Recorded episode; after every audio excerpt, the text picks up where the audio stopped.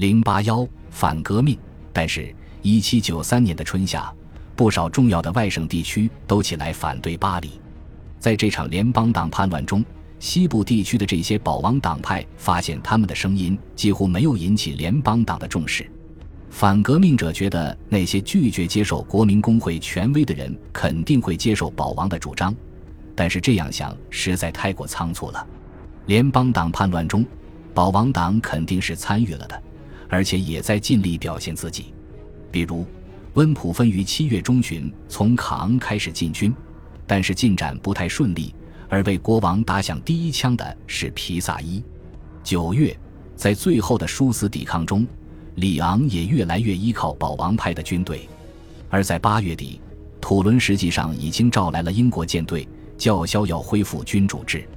他们向普罗旺斯公爵发出了请求，但是直到十一月，他才离开哈姆，打算动身前往土伦。普罗旺斯公爵的这个决定也受到了西班牙人的鼓舞，他们和英国打着一样的算盘。但是来到维罗纳之后，普罗旺斯公爵就听说土伦沦陷了。他并没有要掩饰自己的痛苦，这样做是有理由的。土伦只不过是因为担心国民工会的报复，才会把英国人招来。这样做，他们自己也有些后怕。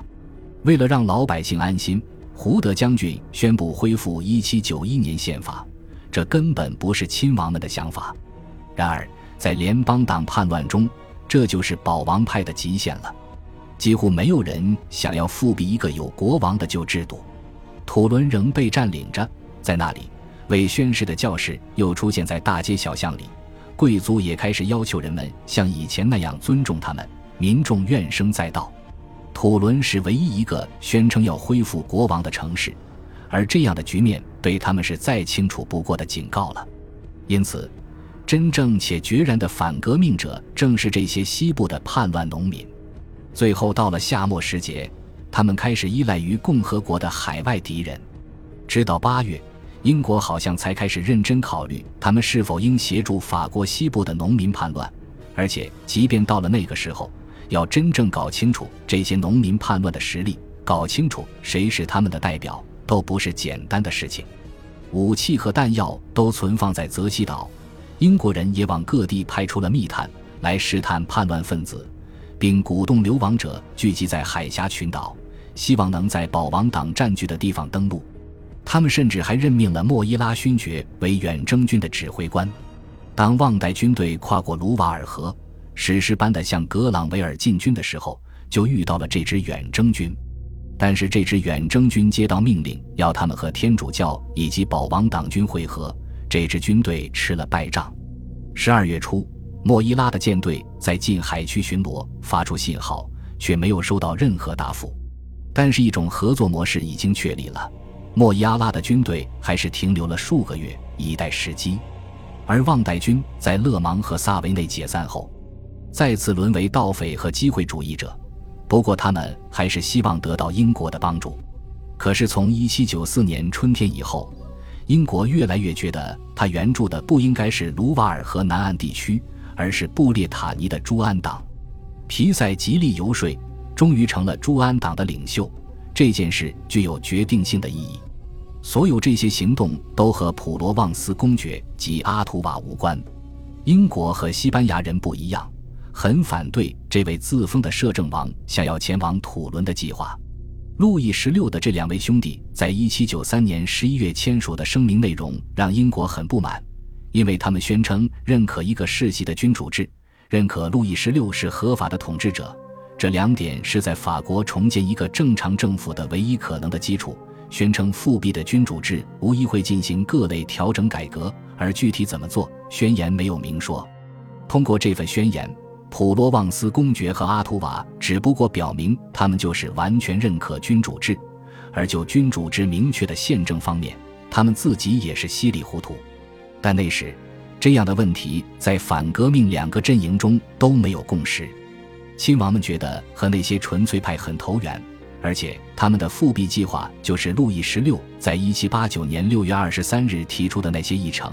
一七九二年以后，流亡者的阵营里越来越多的人都想要复辟一七九一年宪政，他们仍旧相信一七九一年宪政是可行的。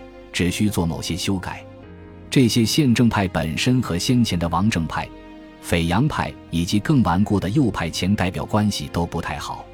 这些人都拥护君主制，但是一些人仍旧相信1791年宪法规定的一院制和分权体制，而另一些人更看好两院制和行政立法一体的制度。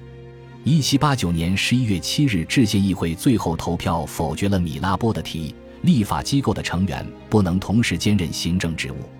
但是他们有一个共同的信念，那就是法国绝对不能倒退到那个已有明文的代议宪政时代之前。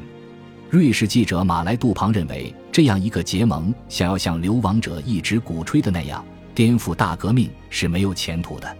直到1792年出逃前，杜庞一直给法国信使供稿，他坚持右派立场，尖锐地批评法国。1793年8月的，杜庞。